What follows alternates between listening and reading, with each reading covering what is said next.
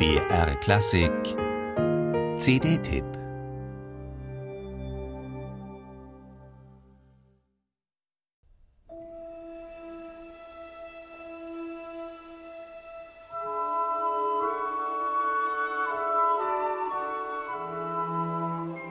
Jedem Anfang wohnt ein Zauber inne, besonders aber diesem.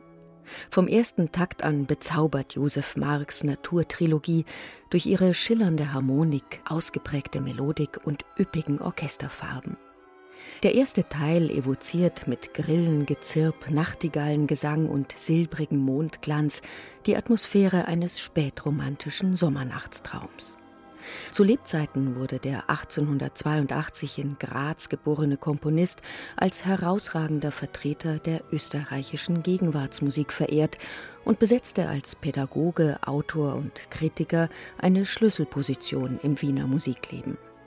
Heute tauchen allenfalls seine Klavierlieder in Konzertprogrammen auf, sein einst von Dirigenten wie Clemens Kraus, Fritz Reiner und Karl Böhm propagiertes sinfonisches Schaffen ist weitgehend vergessen.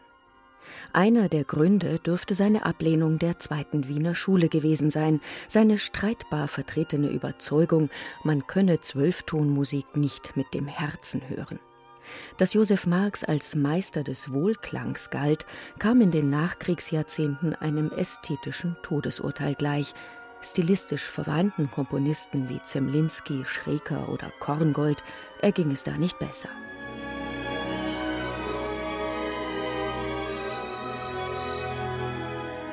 Manchmal fühlt man sich wie im Kino bei dieser schwelgerischen Naturtrilogie, die in den frühen 1920er Jahren entstand.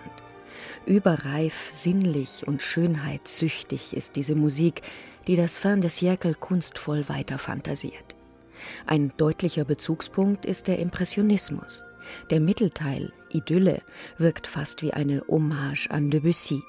Hier beschwört Josef Marx eine pastorale Stimmung aus fein gesponnenem Klangzauber, ganz so, als ob an heißen Sommernachmittagen auch an der Donau Faune ihr Unwesen trieben.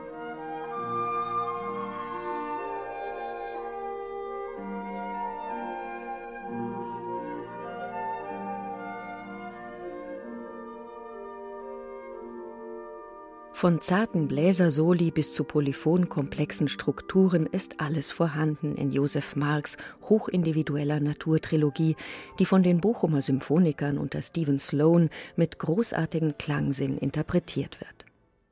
Am Ende wird es gar mystisch, orgiastisch wie bei Skriabin. Die abschließende Frühlingsmusik empfindet das kraftvolle Wiedererwachen der Natur nach und ist ein ekstatischer Hymnus auf die Schöpfung.